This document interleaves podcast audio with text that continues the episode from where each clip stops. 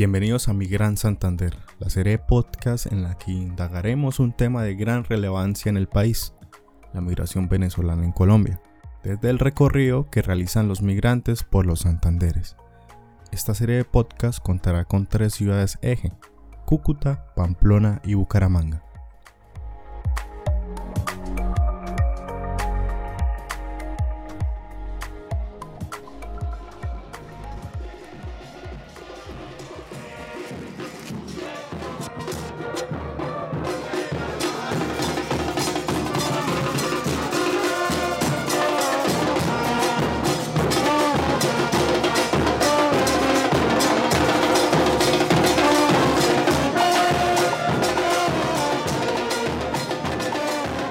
Abandonamos tierras norte santandereanas luego de haber recorrido Cúcuta y Pamplona para llegar al departamento de Santander. En esta ocasión abandonamos las heladas tierras del páramo de Santurbán que representan un reto incluso mortal para los migrantes venezolanos que transitan por estos dos departamentos en camino a otras ciudades del país o a otros destinos del continente. Descender a Bucaramanga desde el páramo de Santurbán no es nada sencillo. Infinidad de tractomulas y tráfico pesado se hacen presentes en la carretera nacional que desde Pamplona conduce hasta Bucaramanga. El migrante venezolano se encuentra entonces con la capital del departamento de Santander, Bucaramanga, la ciudad de los parques, la ciudad bonita, una ciudad en la que la cumbia domina como género musical predilecto, en la que el amor por el Atlético Bucaramanga no se hace falta y en la que la gastronomía y la buena sazón está por doquier. Puntos específicos de la ciudad como el Parque de los Niños, el Parque del Agua, reciben a las decenas de migrantes venezolanos, a las familias que transitan por este corredor migratorio. En el caso de Bucaramanga, siendo nuestro destino final de esta serie de podcast, vamos a seguir escuchando las voces de los protagonistas. Hablan los migrantes venezolanos acá en Mi Gran Santander.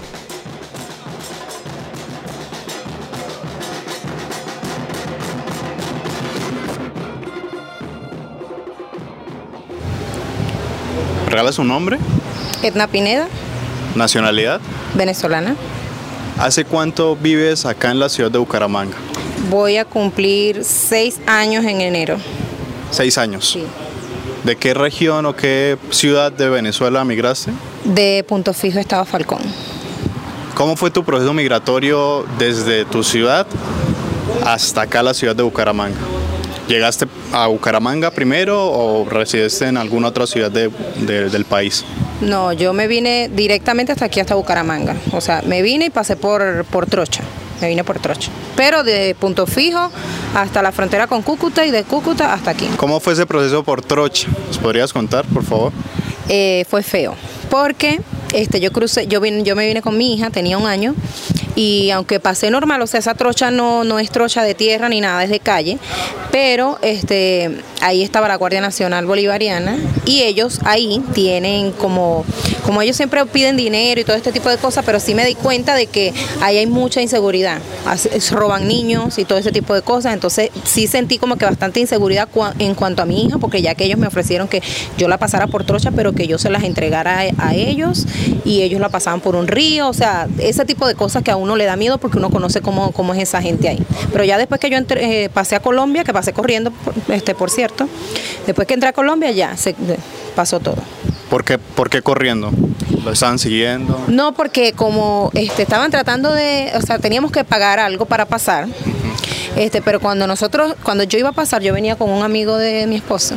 Cuando ya nosotros íbamos a cruzar, nos pararon una persona que la Guardia Nacional Venezolana le hizo seña a esas personas, como que una, una señal de que no nos dejara pasar o algo. Ellos nos llaman aparte, nos dicen que tenemos que pagarle algo. Y entonces cuando se lo vamos a pagar, dice, nos pagan este tanto, pero tienen que darme a la niña, yo paso a la niña por el río y ustedes pasan. Entonces yo no quise, entonces, pero como veo que son varias personas las que están en eso, obviamente en lo que nos dieron más o menos oportunidad de movernos, yo pasé corriendo, corrí, dejé todo y corrí pues, para quedar del lado de Colombia de una vez. Bueno, pasaste la frontera, o sea, llegaste a Cúcuta. ¿Ya el resto del recorrido estuvo más tranquilo o cómo fue ya el proceso de llegar de Cúcuta acá a Bucaramanga? No, sí, eso fue súper tranquilo. O sea, yo llegué a una parte donde se agarraba el bus hasta el terminal de Cúcuta. Hasta ahí llegué corriendo. Luego ahí tomé un bus hasta el terminal de Cúcuta. Yo venía con el amigo que te comenté. Y de ahí agarramos un bus hasta acá, hasta Bucaramanga. Y todo fue sencillo. Llegamos a un lugar, un taxi ya llegamos. Ya ahí sí no hubo problema, ni inseguridad, ni nada. Ok, ¿has visto, has sido testigo de otros procesos migratorios, de familiares, amigos cercanos o incluso compatriotas mientras que venías en ese, en ese recorrido de Cúcuta hasta acá Bucaramanga? ¿Nos podrías describir alguna? Sí, este, o sea, de conocer yo historias, muchas, porque tengo muchos conocidos aquí, mi familia también. Y este, cuando yo venía, de cuando yo venía, sí venían muchos caminantes, porque en el tiempo que yo me vine era el tiempo donde había muchísimos caminantes para acá. O sea, que se venía todo el mundo a pie. Entonces, de, yo viniendo veía los albergues, las personas, donde nos parábamos incluso, donde se paraba el bus, este, ahí venían los caminantes, venía la gente llegando, pasando. Este, donde llegamos nosotros aquí a Bucaramanga, también nosotros asistíamos a varios, varios caminantes que pasaban siempre por aquí. Y este, de mi familia también, mu- muchos se vinieron por trocha, creo que todos se han venido por trocha, sí. Y este, pero no a pie, gracias a Dios no se han venido a pie, pero sí sé de muchos que se han venido caminando. Hablemos ya de, de- de la estadía acá en Bucaramanga. Dices que llevas más de seis años. Voy a cumplir seis años. Vas a cumplir seis años acá en Bucaramanga. ¿Cómo fue llegar acá a una nueva ciudad, incorporarte acá, precisamente acá en la ciudad de Bucaramanga? Bueno, como todo, este, empezar de cero, como todo. Pero como mi esposo ya tenía cuatro meses aquí, él, él fue el que me trajo para acá, pues ya él tenía como que ya tenía un trabajo, entonces yo llegué, este, empezamos a buscar medios para, para trabajar yo y eso. No es que yo tuve que llegar y, y empezar yo sola de cero porque ya tenía algo. Pero sí empecé a trabajar ahí mismo donde trabajaba mi esposo y poco a poco fuimos creciendo hasta que ya nosotros hicimos nuestro negocio aparte. Ok. Otra pregunta, ya que llegaste, ya tu esposo tenía un trabajo fijo, por decirlo así, pero socialmente, ¿sufriste cómo fue la, adaptación social de tu país acá a Bucaramanga, puntualmente acá en la ciudad de Bucaramanga? ¿Fue fácil, fue difícil? ¿Son, son ciudades o países que, que se relacionan de alguna manera o son todo lo contrario? Son muy distintos. Pues a nivel de países como tal, sí se relacionan en muchísimas cosas. Pero sí como yo vengo de, de la parte de Venezuela que yo vengo es costa y esta parte aquí no es costa. Entonces es como si las personas es como si son del interior de Venezuela. Son un poco diferentes. Entonces, claro, al yo llegar me costó un poco la adaptación, sí. Este porque luego después conocí otras ciudades de Colombia y sí hay otro tipo, o sea, otras personas, otras culturas, tienen como otra cultura a pesar de ser de Colombia. O sea, a nivel general sí somos todos como parecidos, pero sí cada ciudad tiene lo- su, su tipo de personas y eso. Y listo. Ahora, tocando un poquito ese tema sobre las diferencias de otras ciudades, ¿qué otras ciudades de Colombia conoces y qué podrías, digamos, señalar, tanto positivo como negativo, en diferencia de, de, qué sé yo, Medellín a Bucaramanga con respecto a tu adaptación como migrante venezolana acá en, en Bucaramanga, en Colombia? Bueno, yo conocí, aparte de Cúcuta obviamente, conocí Barranquilla, Santa Marta, Barranquilla y Santa Marta. Y pues la gente de, de ese lado, me imagino yo por, porque son también como de la costa, son más parecidos como a nosotros, pues son personas como más sociables. Aquí son un poco más renuentes, pero uno al tiempo se adapta de, de el por qué. Este, pero esas personas allá es como que más calor, un poquito de más calor humano. Este, son más, no sé, como que más alegres, algo así. Bueno, aquí también lo dicen, o sea, las personas que son de aquí de Bucaramanga también dicen, no, la gente de la costa es así, esa. o sea, es como que su forma de ser. Entonces yo soy de esa forma de ser en Venezuela, de ese, de, de ese grupo Esa región. de esa región, de la costa también, entonces somos como parecidos. Pero eh, aquí son un poco más trabajadores, eso sí, aquí somos más trabajadores y como que más este ocupados, o sea, más dedicados. Allá también son un poco más relajados, más tranquilos y allá hay un poco más de inseguridad que aquí, aquí es un poco más seguro. Eso es lo que me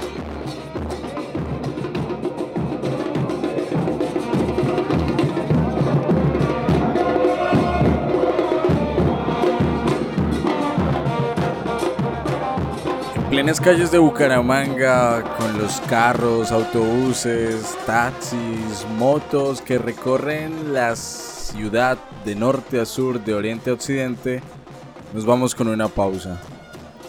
Y es que es momento de recordarles que Pura Carreta es un podcast hecho por historiadores y archivistas de la Universidad Industrial de Santander. Un podcast en el que se habla de historia por medio de la cultura pop y en el que hoy estamos haciendo un gran y maravilloso trabajo junto al Ministerio de las Culturas, las Artes y los Saberes. Es momento de seguir escuchando a nuestra gran invitada.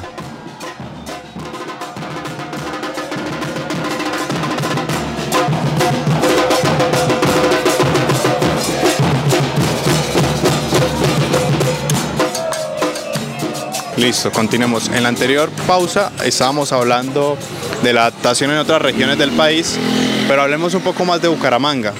Bucaramanga como una de las ciudades principales en las que el inmigrante llega como objetivo de tránsito y mucha gente ya se queda acá en Bucaramanga. ¿Usted por qué creería que Bucaramanga para mucho migrante es como su hogar, ya lo reemplaza como su hogar, sabiendo que al comienzo era un lugar de tránsito porque iban para, para, iban para Bogotá, Medellín, incluso iban para Ecuador y resultaron quedándose, quedándose acá en Bucaramanga. Pues yo pienso que porque, o sea, primeramente como lo usan de tránsito, ellos este, no cuentan con los recursos para moverse a otro lugar, entonces se quedan en Bucaramanga a trabajar. Ya luego que trabajan y entonces empiezan como a establecerse, ven que pueden, este, que tienen entre comillas seguridad este, porque no, o sea, no 100%, pero sí, se sienten que tienen un trabajo, van a su trabajo, pueden tener un dinero, enviar a su familia, todo esto, entonces ya se van como estableciendo, estableciendo y se van quedando. Hasta que llega el punto en que ya se quedan aquí en Bucaramanga porque hacen eso como que bueno me voy a Bogotá o me voy a Medellín pero ya desde que están aquí que consiguen un trabajo que se traen a veces familia entonces piensan o sea para qué nos vamos a mover a otro lugar a empezar de cero pues nos quedamos aquí. Ok, hablemos un poquito más sobre Bucaramanga.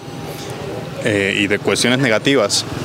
Bajo su experiencia o experiencia de amigos, conocidos, familiares, ¿usted ha sufrido de actos xenofóbicos acá en la ciudad de Bucaramanga?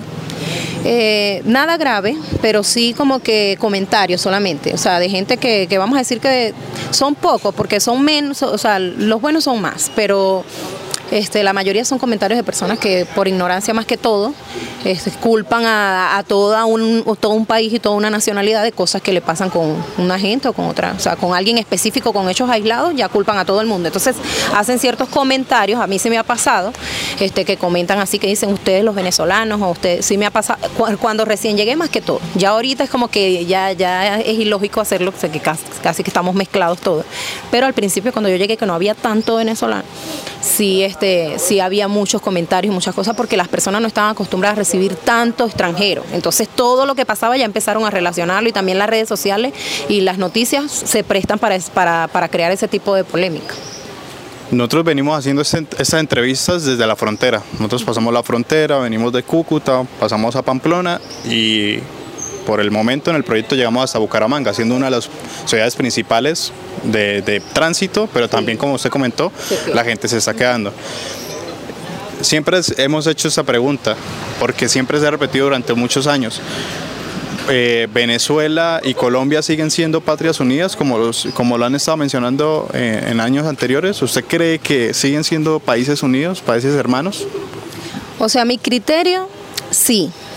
Pero como te digo, si, tú, si nos dejamos llevar por esa polémica que crean, primero, partidos políticos. Segundo, las noticias, redes sociales. O sea, si nos dejamos llevar por eso, no no somos países hermanos. Pero si nos, lo vemos desde nosotros, o sea, desde nuestra opinión, todo el mundo de aquí de Colombia, o no sé, el 90% tiene familia que vivió en Venezuela o está en Venezuela o, estaba allá y se vino. Y toda la gente en Venezuela conoce a alguien de Colombia, tiene familia de Colombia, o sea, que en sí nosotros somos países cercanos. Y es que yo viviendo aquí, o sea, yo siento como que esto fuera así como que si fuera mi país porque sí, sí lo siento por la gente y porque yo conozco mucho, o sea, cuando yo vivía en Venezuela, el acento, todo lo veía, lo veo común, no veo como si yo estuviera en un lugar completamente extraño, no lo veo. Y yo me imagino que aquí las personas aquí de Colombia también tendrán mucha familia de que trabajó en Venezuela o que vivió en Venezuela y no lo sienten un extraño, como que llegue un alemán, una cosa así, no lo ven de esa manera. Entonces, desde ese punto sí somos países hermanos, pero si lo ves desde otro punto, no somos países hermanos. Ok, y ya ahorita hablando puntualmente por Bucaramanga. Bucaramanga es una ciudad que le abre las puertas al inmigrante venezolano, que ayuda, actualmente se siente cómoda viviendo acá en la ciudad de Bucaramanga y estableciéndose por mucho tiempo más.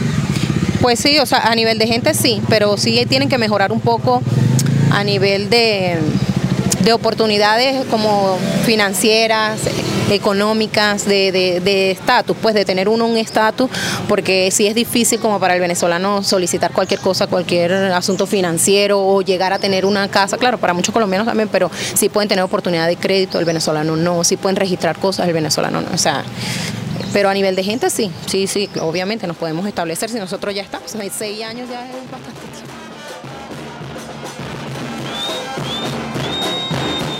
Gran Santander es un proyecto ganador de la beca de creación sonora digital de podcast del año 2023, Programa Nacional de Estímulos del Ministerio de las Culturas, las Artes y los Saberes. Colombia, potencia de la vida.